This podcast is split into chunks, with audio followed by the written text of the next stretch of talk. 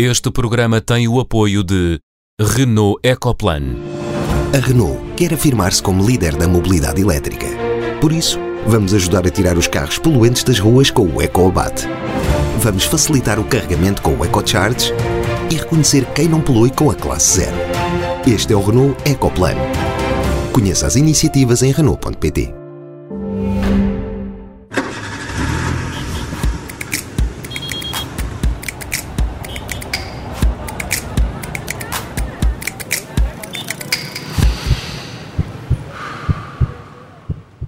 Bem-vindos ao Som Ambiente. No programa desta semana vamos conhecer a cooperativa Terra Chã, situada na Serra de Candeeiros. Criada há cerca de 20 anos para responder a duas perguntas: o que fazer para manter viva uma aldeia numa altura em que a agricultura já não fixa pessoas e como se pode intervir numa área protegida. Na primeira parte, vamos lançar um olhar sobre as organizações ambientalistas, que papel devem ter nesta altura, que meios devem ter ao seu dispor, com a ajuda financeira de quem e para desenvolver que projetos. Já vamos às respostas com a Catarina Grilo, o Henrique Pereira dos Santos e a Sofia Guedes Vaz. Mas antes, os sinais. Henrique, atribuis o sinal vermelho desta semana aos trabalhos de manutenção que estão a ser realizados no Rio Paiva, afluente do Douro? Sim, eu, eu, ainda não sei bem, uh, na verdade quem os fez, claramente é uma entidade oficial, que entrou por propriedade alheia, sem dizer água vai, e que resolveu uh, cortar árvores e, inclusive no caso, algumas mimosas que estavam descascadas à espera de morrer para ser feitas. Isto é, é o próprio Estado que, ou no âmbito dos programas de controle de incêndios, ou no âmbito das recuperações de um, ribeiras ardidas, resolveu ter uma intervenção que é uh, absolutamente desastrosa do ponto de vista ambiental. Um, com certeza que isto é meramente um erro, não é uma questão conceptual, é um erro, mas é uh, preocupante a forma como um empreiteiro consegue fazer isto sem ter um controle por parte de, de quem adjudica a obra que garanta que não tem efeitos ambientais negativos. Já agora foi desastroso ambientalmente porque? Porque cortaram os amieiros, no caso de, aquilo é um, um, pequeno núcleo de invasão de, de, mimosas que tinham sido descascadas exatamente para controlar no que foram cortadas e portanto voltamos à estaca zero, enfim, uh, e a galeria ripícola que foi destruída.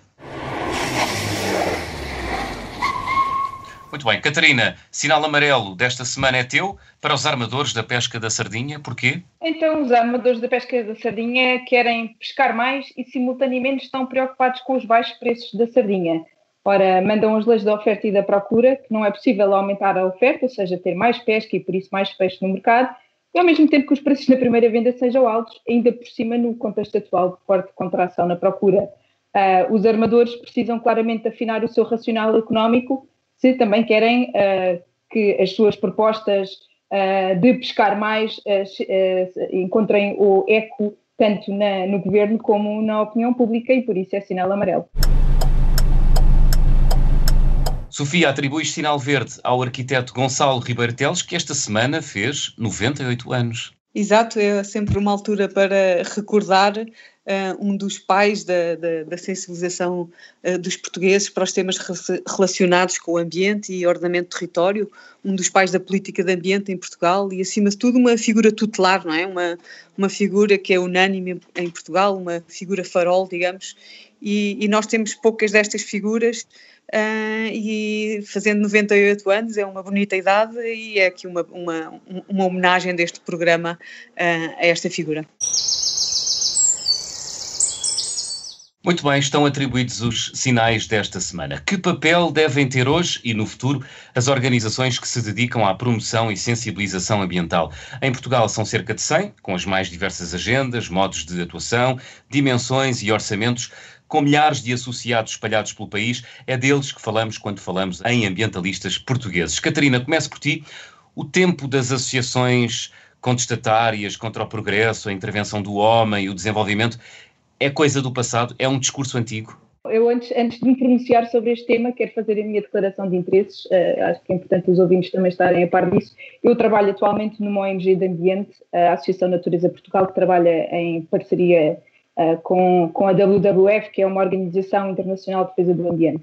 Eu acho que as associações ainda continuam a ser contestatárias e acho que o devem ser. Uh, acho que não se esgota aí uh, uh, a sua atuação, acho que têm, de facto, um papel bastante mais amplo.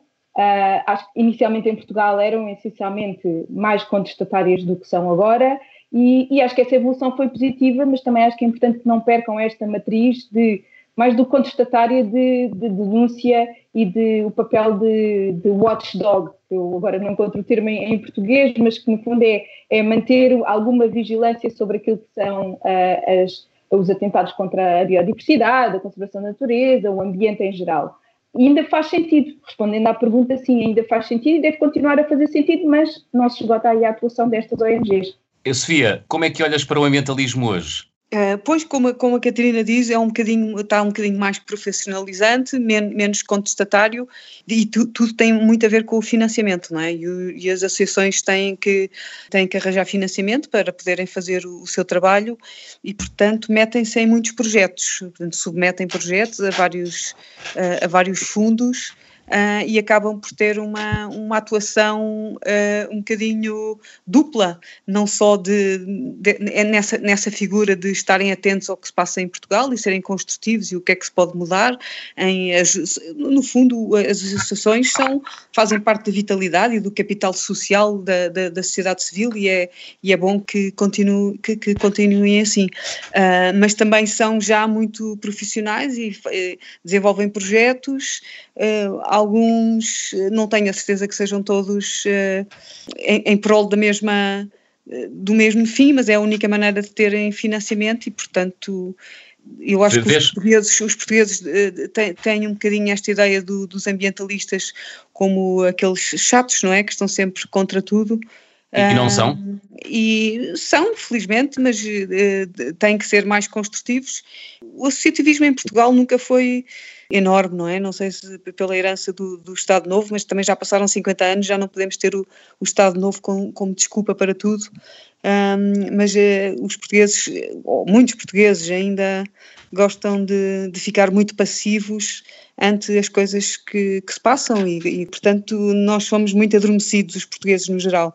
Falavas há pouco do, do, do facto das associações ambientalistas um, e queria abrir já o debate para todos, uh, realizarem muitos projetos. Vês isso, a realização de projetos em colaboração muitas vezes com o Estado português, vês nisso uma perda ou uma possível perda de independência das associações ambientalistas ou não? Ah, depende, do, de, depende dos projetos, não é? Depende dos projetos que fazem e depende do financiamento uh, que têm. Mas em algumas, uh, em algumas instâncias, provavelmente, provavelmente sim. Embora eu acho que as associações hoje em dia, como já são muito profissionais, já têm muito cuidado com isso. Hum. Mas não sei, a Catarina e o Henrique podem ter outras opiniões. Vamos ouvir o Henrique. Henrique. Bom, eu, eu também tenho que fazer uma declaração de interesses como a, como a da Catarina. Não, neste momento não trabalho para uma ONG, mas já trabalhei e, e fundei até há relativamente pouco tempo uma, uma, uma, uma, associação de conservação, que é a Montes. Já agora, para quem quiser, 20 euros por ano de cota e ficam sócios. E porquê é que eu faço já esta declaração? Exatamente porque a questão central tem a ver com os sócios. A maior boa parte destas associações não são associações coisas nenhuma. São, uh, bem, há umas que são formalmente, mas não fazem nada, pronto, isso é, da, da, da, grande parte das que existem e que estão registadas, na verdade, não têm atividade nenhuma. Há outras que são empresas de serviços que estão uh, sob a forma da associação, porque na verdade os sócios não contam dentro das associações. Não contam na decisão, porque as, porque as direções decidem, uh, sem, sem dar cavaco aos sócios, e não contam no financiamento mesmo a, a Montes, de que eu falei agora, e que desde sempre tem uma preocupação de ter mais sócios e de sócios pagantes, até tem um, um mecanismo automático de, exclusão dos sócios que não pagam cotas, exatamente para não se confundir com, com as associações que têm muitos sócios, mas nenhum paga, mas poucos pagam cotas. Mesmo essa, neste momento, o dinheiro das cotas de, dos sócios deve dar para pagar meio, meio mês de funcionamento da associação.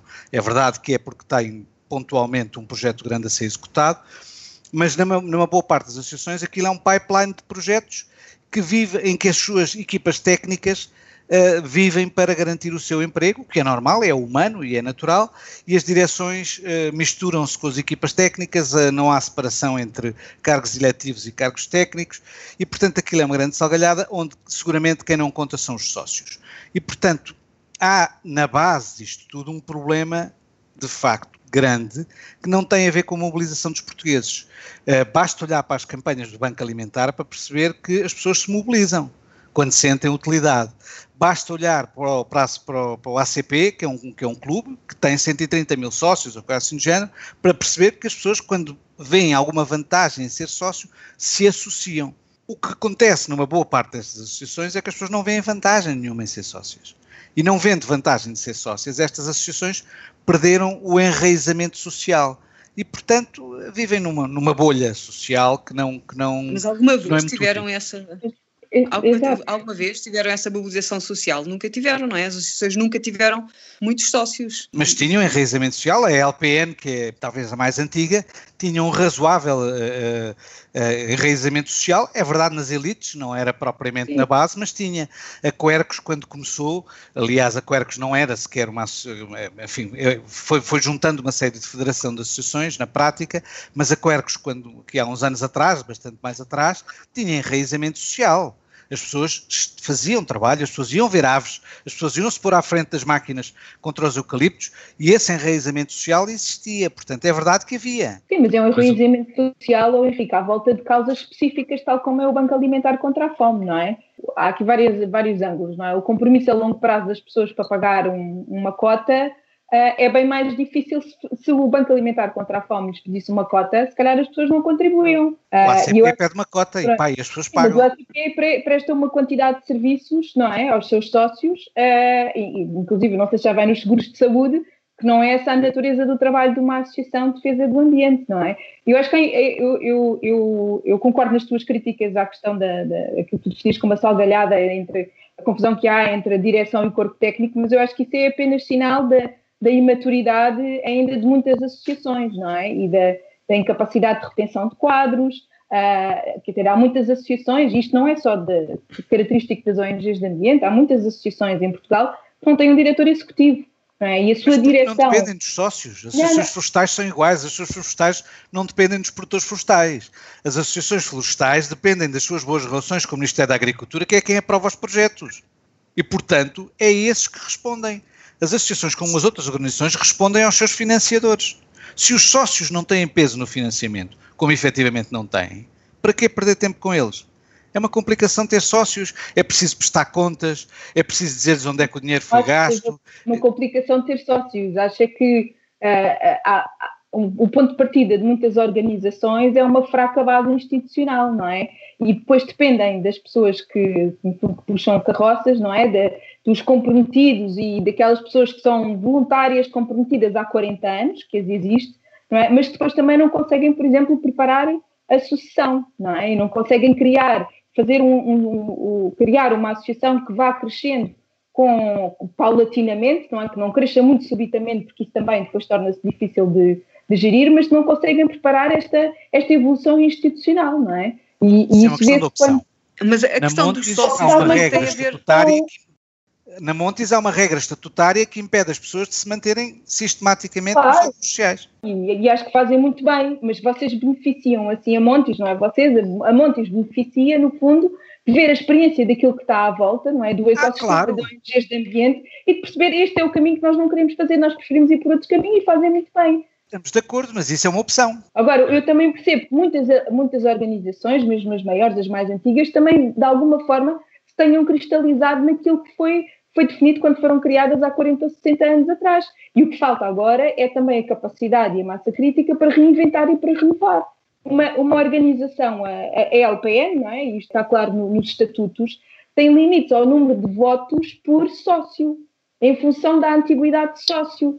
E eu, que sou sócia da LPN já há mais de 10 anos, questionei a certa altura porque é que isto acontecia. E o que me foi explicado, e pareceu-me ser uma explicação razoável, foi que no início, finais dos anos 70 início dos anos 80, quando estava em, em cima da mesa o, o, projeto da central nuclear em Ferrel, o que aconteceu foi que houve uma tentativa por parte, houve uma grande contestação liderada pela LPN, não sei se com outras ONGs também ou não, mas o que aconteceu foi uma tentativa de um, preparar uma lista com sócios que eram pessoas que trabalhavam na empresa que ia construir essa central nuclear, para abafar a contestação. E a partir daí a LPN decidiu ir bem, pôr um limite de antiguidade ou pôr um, uma ligação entre a antiguidade e o número de votos que cada sócio podia. Não é só a antiguidade, é o exercício de cargos de, de, de, de direção. Na LPN, uma pessoa tem mais votos por algum dia ter ser sido uh, dado na direção. É, uma, é um Sim, estatutos claramente antidemocráticos. Isso é uma, uma, uma, resposta típica de quem desconfia dos seus sócios. Eh, esse, por exemplo, na Montes existe uma regra que impede uh, as pessoas de, repetirem muitas vezes estarem no, no, nos mesmos órgãos. A questão que se levantou logo na altura que se discutiram os estatutos foi: bom, e se não aparecer ninguém? É claro que uma associação que não tem vitalidade suficiente para produzir uma lista que se candidate merece morrer deve morrer. E há essa consciência, Henrique, no, no movimento ambientalista português ou não? Não. Ai, eu aí também. Não, mas tem medo de morrer. Não, exato. Depois não, mas se, se, há, há, há, vamos ao... há o histórico, não se quer perder, não é? Ah, isto depois entra num numa certo nível de, de, misticismo, não é? Que eu, e que eu compreendo, mas acho que também é importante as organizações saberem saberem reinventar-se. Eu acho que muitas se têm reinventado e reinventado no sentido de maior profissionalização dos quadros da organização, não é? De terem. E eu acho que aí também, desculpa lá, Henrique, voltando aqui um bocadinho atrás esta salgalhar entre direção e corpo técnico, eu acho que uma das, uma das razões também tem a ver com o quadro legal para as associações sem fins lucrativos, não é? Que define estes três órgãos, não é? Portanto, a Assembleia Geral, o Conselho Fiscal e a Direção Nacional, e a Direção Nacional tem, um, tem poder executivo, que eu acho que não devia ter. É? Por lei, não, isto não devia estar estabelecido que a Direção Nacional tem poder executivo. Mas nada obriga, nada obriga que os estatutos façam isso, pode separar pois, as coisas. Mas as pessoas agarram-se muito a isto, não é? Porque qualquer pessoa vai criar uma associaçãozinha. Não é? Muito bem, tem esse direito. E se a associação vingar, ótimo. Agora, nós o que temos é um movimento ambientalista em que, por exemplo, na Coercos, houve um, umas, uns sócios que resolveram montar lá uma coisa qualquer e ganharam as eleições. Os outros ficaram lá para ganhar as eleições seguintes. Não, foram fazer uma associação ao lado. Chatearam-se e foram-se fazer uma associação ao lado. Mas e, e porquê? Porque, na verdade, nem para uns nem para os outros, os sócios contam nada. Os sócios não contam. O que conta é o que cada um quer fazer. Ficou clara a vossa posição, Henrique e Catarina. Vamos só ouvir uh, em 30 segundos o que tinha a Sofia para dizer sobre este assunto. Sofia. Bem, há, uma questão que é o, o, o, o, número de sócios é fundamental para se ter financiamento, não é? Uma associação precisa ter um número mínimo, não sei quanto é que é, para que o Estado lhe dê algum financiamento. Portanto, por isso é que também é preciso haver, uh, uh, quanto mais sócios tiver, uh, creio eu que maior, maior é o financiamento. E depois, a verdade é que os sócios, muitos dos sócios, são sócios só porque sim, é, é a mesma coisa que eu vou ao, ao supermercado e está lá o banco alimentar e eu compro duas latas de, de atuns e um óleo e, e arroz. E não, não, não, não, não, tenho nenhum, não tenho nenhum envolvimento com o Banco Alimentar para além de gastar ali 4 ou 5 euros naquele momento, naquele sábado, não é? Que é completamente diferente de uma associação ambiental e, portanto, eu acho que não, não, não se pode uh, não se pode comparar. E depois também existem muitas associações diferentes e, e, e, de facto há associações que não têm capacidade de ter diretores executivos e de lhes pagar um ordenado.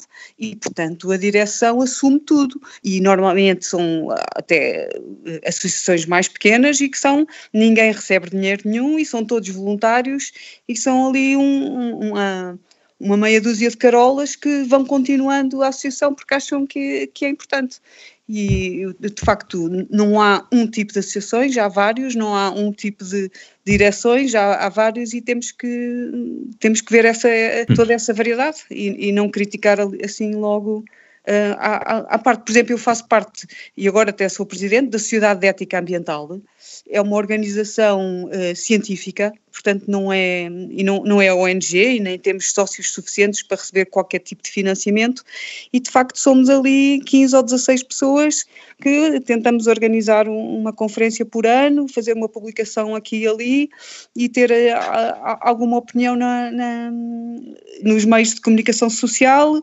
e participar num congresso ou outro científico e, e, pronto, é isso. Mas achamos que é importante que não morrer, porque nunca ninguém fala de ética ambiental e é preciso falar de ética ambiental.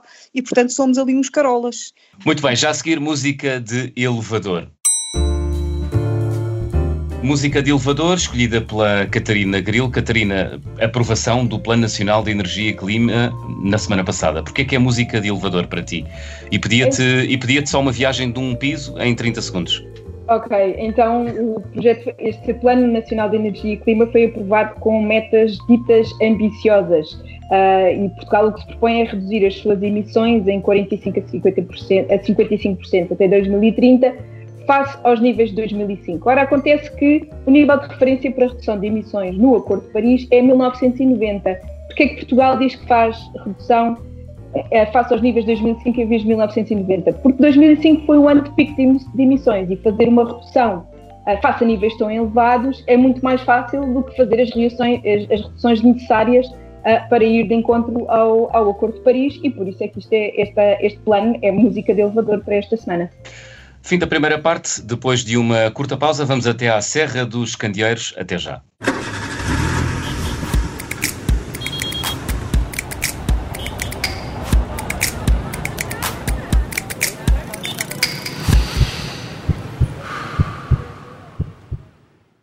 Sou Ana Suspiro, jornalista de Economia e quase fundadora do Observador.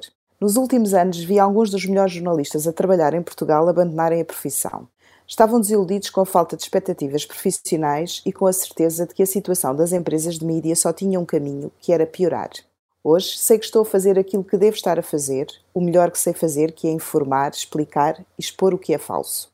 Mas se o jornalismo está a ser tão valorizado, há mais pessoas a ver, a ler e a ouvir, as receitas de publicidade numa economia parada estão em queda. E vamos continuar a precisar de muito boa informação depois do pico da pandemia passar. Se quer juntar-se à nossa missão de serviço público, torne-se assinante do Observador.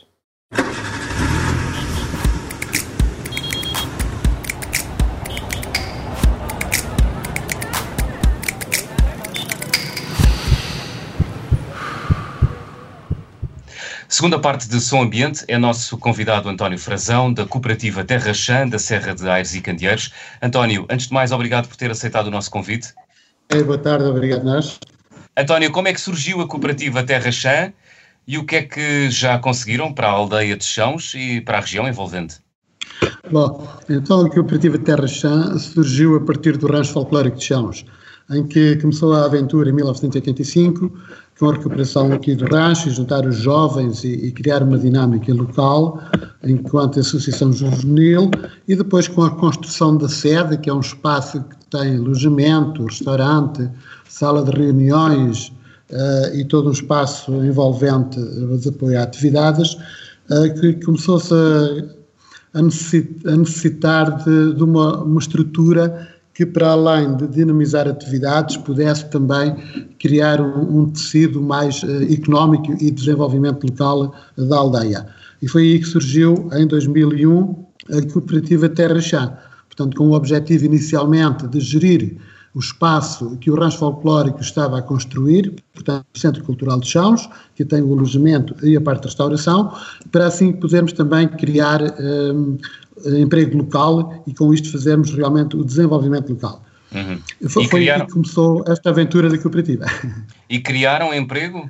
Sim, portanto a cooperativa Terra Chã neste momento tem, ainda mantém os sete postos de trabalho, já tivemos mais, Neste momento temos sete postos de trabalho, uh, desde as várias atividades, porque a cooperativa, embora tenha iniciado com um foco especial, mas com a formação que fomos promovendo e virem novas pessoas, uh, houve a necessidade de criar novas secções. Secções essas que são a silvopastoriça e ambiente, a animação turística, valorizando os recursos endógenos, quer da cultura, quer do ambiente, uh, também uh, a apicultura, portanto, onde temos uma central meleira comunitária em técnica apícola que dá apoio aos apicultores, numa perspectiva não só do produto da abelha, mas da importância que as colmeias têm, que a abelha tem na polinização, portanto, isto para conseguirmos manter vários apicultores pequenos, para assim podermos ter uma distribuição maior sobre as suas colónias de abelhas, de colmeias, eh, e assim garantirmos também uma polinização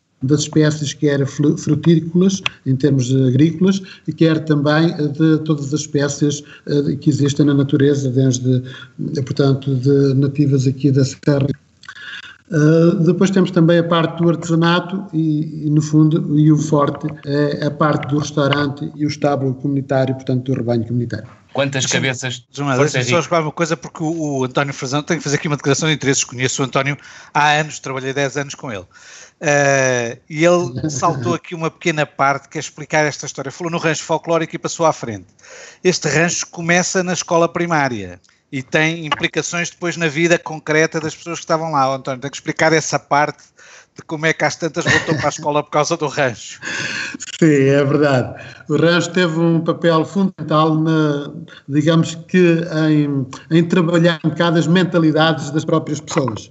Porque o rancho não é um rancho só para dançar e cantar, mas é um rancho que começou pela formação em termos de etnografia e de juventude, inicialmente na altura com o FAOGE e o Inatel, e depois é que surge então o rancho depois das recolhas. Mas o rancho, para além de dançar e cantar, sempre teve outras preocupações, foi a formação das pessoas e tentar, digamos que, a autoestima das populações locais. E, e estamos a falar numa altura de 85, 85, onde a aldeia de Chãos tinha só um telefone, uh, que era o telefone público, uh, carros, uh, pessoas do rancho com carro só havia duas, que era o Júlio, foi um dos dinamizadores, que era primário, portanto tinha um carro, e havia um outro jovem que também tinha carro. Portanto, não, ninguém tinha carro na aldeia e quando queríamos contactar tínhamos que ir ao telefone público para falar com os grupos e com os...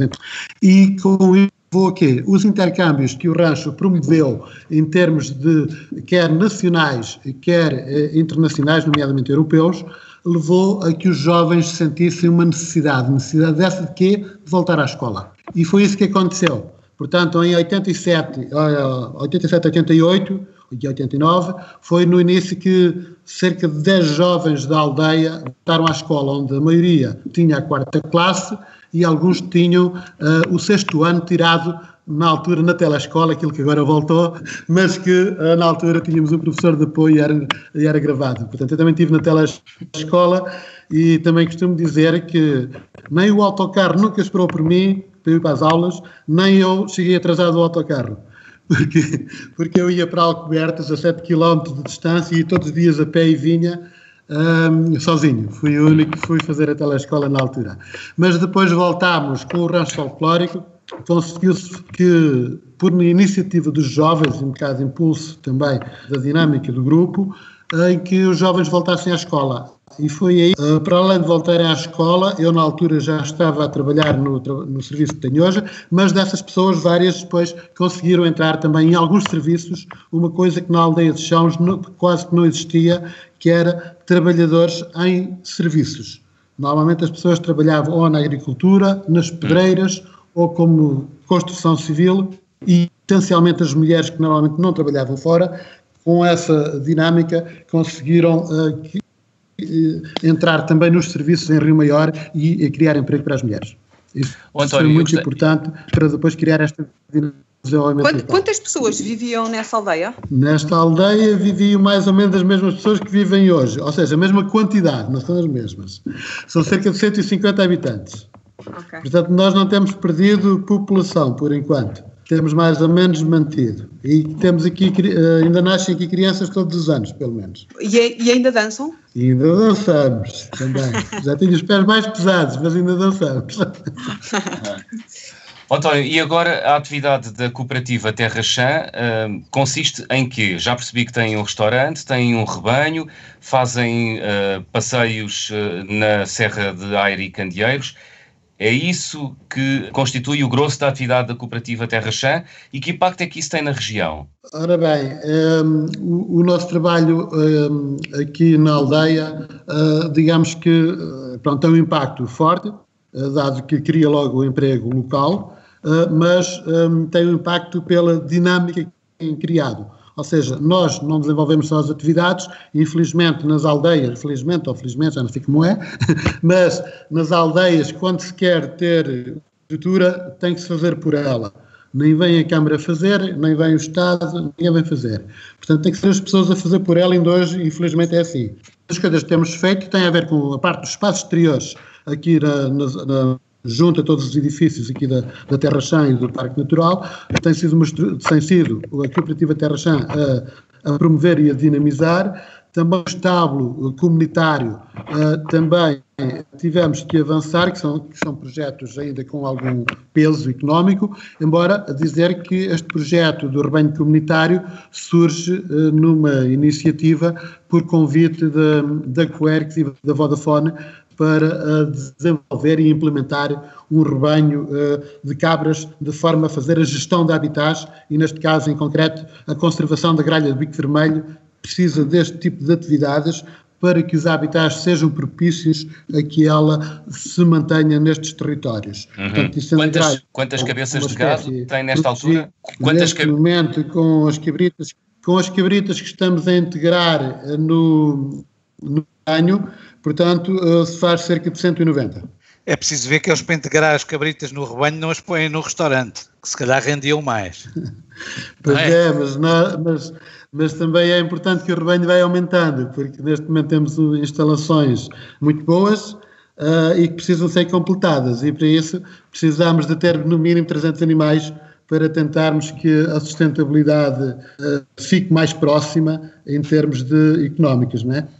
Porque hum, com Claro, o meu comentário foi animais não conseguimos uma autogestão. O meu comentário foi sobretudo para chamar a atenção de que para além do emprego direto que vocês estão a criar, grande parte daquilo que usam no restaurante também vem da produção das pessoas da aldeia. Sim, essa é um da, uma das nossas preocupações, que é tentar, o restaurante no fundo é para uh, ser um polo de desenvolvimento que consiga também absorver uh, alguns excedentes que as pessoas, uh, em termos familiares, uh, não consomem da sua produção agrícola e que nós aqui depois valorizamos e também do próprio rebanho em que o cabrito é valorizado assim no restaurante e os próprios queijos, porque nós temos a marca específica que é a Terra Nature e que estamos em parceria com a queijaria que está instalada na Escola Agrária de Santarém Uh, portanto, transformar, levamos o leite lá e é transformado em queijo uh, com a marca Terra Chã Natura. Uhum. António, eu gostava de perceber uma coisa. O restaurante está aberto todos os dias? E o restaurante está aberto e, Infelizmente agora está fechado. Sim, agora Mas é por estes problemas, portanto está fechado. Normalmente. E Ainda não abrimos é depois desta época do dia 14 de março. Como? Mas é sustentável o restaurante? É assim, o restaurante sozinho é. Só que nós temos um, um conceito que é todas as secções trabalham um pouco para, para o desenvolvimento local, não é? Quando é necessário de um lado, vamos buscar ao outro e a totalidade é muito difícil. O geral da cooperativa, a sustentabilidade é, é, é, muito difícil por várias razões. Uma delas, por exemplo, é que um rebanho uh, neste sistema de extensivo uh, tradicional e que tem como objetivo a gestão dos habitats e a prevenção dos fogos rurais, há um conjunto, uh, digamos que há algumas percas que nós temos por andarmos com, com o rebanho extensivo. Porque se nós quiséssemos só ter a sustentabilidade do rebanho, se o estivéssemos estabelado, uh, isso reduzia-nos custos em termos de maneio e, e, e aumentava-nos a produção, não é? Mas este, este programa, por exemplo, das cabras sapadoras não financia nada? O programa das cabras sapadoras, uh, temos o, o, o, Fundo Florestal Permanente, numa candidatura que fizemos, da gestão das, da manutenção da rede primária, que financia 25 euros por hectare. Uh, portanto, para a manutenção. O que Isso dizer, o que é que representa? Dizer que, Dentro dessa sustentabilidade. Que é, que é, insuficiente, não é? É insuficiente? Sim, uma ajuda, mas é, é, é insuficiente. Oh, oh, António, só uma, uma questão. Vocês estão localizados no, no Parque Natural da Serra da Aricandieiros, certo? Correto. E, e, como é, e como é que vem o facto de estar dentro de uma área protegida? Isso é, traz mais valias para, para vocês, para o vosso trabalho, da cooperativa, ou, ou nem por isso? É assim, eh, nós enquanto um, vivemos dentro da área protegida e sempre trabalhámos a par com, com o Parque Natural desde o início, onde era muito polémico, e aí sim, as pessoas sentiam que estar no Parque Natural era um aspecto negativo uh, e nós estávamos ao lado do parque na promoção e tentar instalar o parque no local porque acreditávamos que isso era uh, uma mais-valia para o território. Uh, a verdade, isto, quando era o único Parque Natural que tinha um plano de ordenamento, ainda não havia os PDMs, não é? E as pessoas sentiam-se penalizadas porque tinham um ordenamento Uh, neste momento, havendo, uh, digamos, coordenamento de gestão em todo o território nacional, já não se vê tanto esta diferença. No entanto, também o aspecto de, digamos que uma diferenciação positiva por estar dentro da área protegida também não existe, infelizmente. Já houve algumas situações, muitas vezes aparecem alguns indicadores importantes, mas depois escorregam sempre quando eh, alargam aos conselhos da área protegida. Eu lembro, por exemplo, do CIVTUR, em que eram de apoio ao turismo, em que aqui a aldeia tinha aqui uma série de interessados, quando foi a concorrer já o dinheiro se tinha esgotado, porque como era aberto aos conselhos, conselhos esses que, que integra Sintra, que integra uh, Cascais, etc, etc, não é? Ou seja, isto foi para, para montes de hotéis e outras coisas que gastou o dinheiro todo e digamos que as áreas protegidas propriamente ditas uh, quase que não receberam nada, não é? Portanto, uh, quando há qualquer coisa assim, parece positivo, uh, alargam sempre por causa dos números e vai ser para as sedes de conselho. Sendo que depois, quando há algumas restrições, aí já não é sedes, já não é aos conselhos, mas é aos locais onde realmente está dentro do limite da área protegida. Mas para nós achamos que é uma vantagem. Não temos é verificado que haja, eh, no fundo, diferenciação positiva, o que gostaríamos que isso acontecesse. Temos, por exemplo, estas medidas agora do interior, nós aqui nem temos no interior, nem estamos, no, digamos, no litoral. Mas a verdade é que nós somos abrangidos por uma série de medidas que isso tem, embora, e que isto, se calhar, porque nós somos territórios marginais porque somos de baixa montanha, não temos nada a ver com Santarém, ou com o Cartacho, ou com, ou com Aveiras, por exemplo, mas a verdade é que temos as mesmas, as mesmas normas, não é? Portanto, não nesses aspectos. E aí, o ser uma área protegida acho que devia ser logo uma, um, uma vantagem e, um, e uma diferenciação positiva para que as pessoas realmente protegessem mais o património que temos aqui que é um património nosso, mas são as pessoas que vivem cá, que têm a obrigação de o, de o proteger, mas só o protege se realmente sentirem que isso também é uma mais-valia, não só de se falar muito bem, mas em termos económicos também e de, e de qualidade de vida, de fixação das pessoas nas aldeias. António, nós não temos uh, muito mais tempo, estamos já quase na reta final uh, do programa desta semana, mas gostava de, de ouvir sobre uma questão que é um, o, o modelo que vocês criaram aí na aldeia de Chãos, na Serra da Área e Candeeiros, uh, com esta cooperativa, a Terra Chã, é, é um modelo que é eh, replicável noutras zonas do país, fala-se muito do abandono do, das zonas de baixa densidade. É, é um modelo, a cooperativa é um modelo que pode ser replicado noutras regiões do país ou não? É sim, eu no fundo é estar a fazer juízo em casa própria, mas pronto, ouvindo uh, algumas pessoas externas que vêm cá e que conhecem e depois o, digamos que o feedback nos dão, é que eu acho que este modelo era um modelo é claro modelos exatos e, e, e, sem erros, mas com alguns ajustes de região para região, eu acho que é o modelo uh, ideal para o desenvolvimento local, sendo que necessita de algum apoio da parte de, do Estado, em termos de poder central, não é? Porque aqui a, a direção continua a ser de voluntariado e, e, é muito complicado hoje em dia, porque as despesas, as pessoas têm sempre despesas pessoais e o voluntariado a este nível já começa a ser um bocadinho complicado. Deixem-me só dizer uma coisa, para além da questão do modelo, há duas pessoas que desde o princípio estão na, na base disto tudo. Uma é o Júlio, de que o António Frazão já disse, que era o professor primário que começou o rancho, o outro é o próprio António Frazão. Há aqui um aspecto importante que são as, as pessoas concretas que puxam a carroça. O modelo é bom, mas também é preciso encontrar pessoas que sejam capazes de fazer isto que eles têm feito e de estar lá sempre, todos os dias.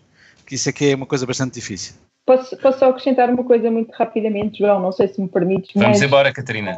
Sim, eu também sei por experiência própria que muitas vezes se corre o risco dos, dos modelos se escutarem nas pessoas que puxam a carroça. Uh, uh, já consegue identificar entre as pessoas mais jovens na aldeia quem possa depois também pegar no testemunho e dar continuidade a este trabalho para que não se perca, para que continue a beneficiar mais pessoas no futuro? Sim, essa é uma das nossas preocupações e nós dizemos sempre que o nosso trabalho só é um trabalho que acaba por ter efeito se conseguirmos passar a, a outras pessoas que continuam com, uh, utilizando o seu modelo e adaptando melhor uh, à juventude, etc. Mas aquilo que nós sentimos, já tivemos aqui uns jovens praticamente, mas esbarrou com a, a dificuldade de, de conseguirem com isto ter o seu o rendimento também, não é? Porque todas as pessoas precisam ter rendimento, nós dedicamos o nosso trabalho, porque vestimos a camisola e temos o nosso emprego. Portanto, e fazemos isto aos fins de semana, pronto, nos tempos livres, etc., férias e por aí fora. Mas os jovens estão como não é tão fácil conseguirmos hoje em dia termos jovens que vistam a camisola desta forma, até porque o sistema está diferente, mas havendo uh, realmente alguns programas de apoio a este desenvolvimento, isso não seria difícil.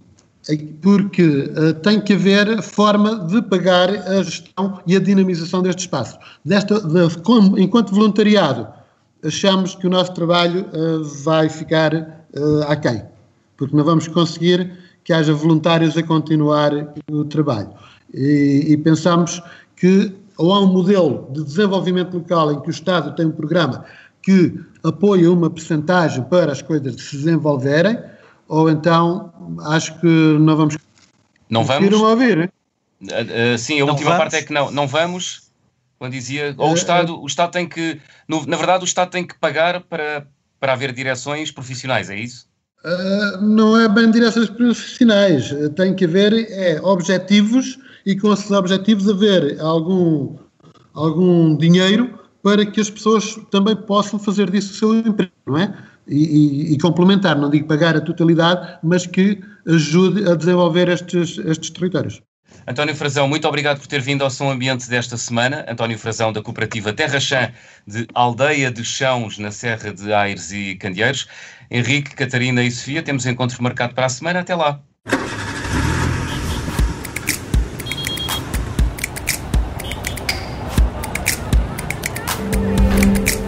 Este programa teve o apoio de Renault Ecoplan. A Renault quer afirmar-se como líder da mobilidade elétrica. Por isso, vamos ajudar a tirar os carros poluentes das ruas com o EcoAbate. Vamos facilitar o carregamento com o EcoCharge e reconhecer quem não polui com a classe zero. Este é o Renault Ecoplan. Conheça as iniciativas em Renault.pt.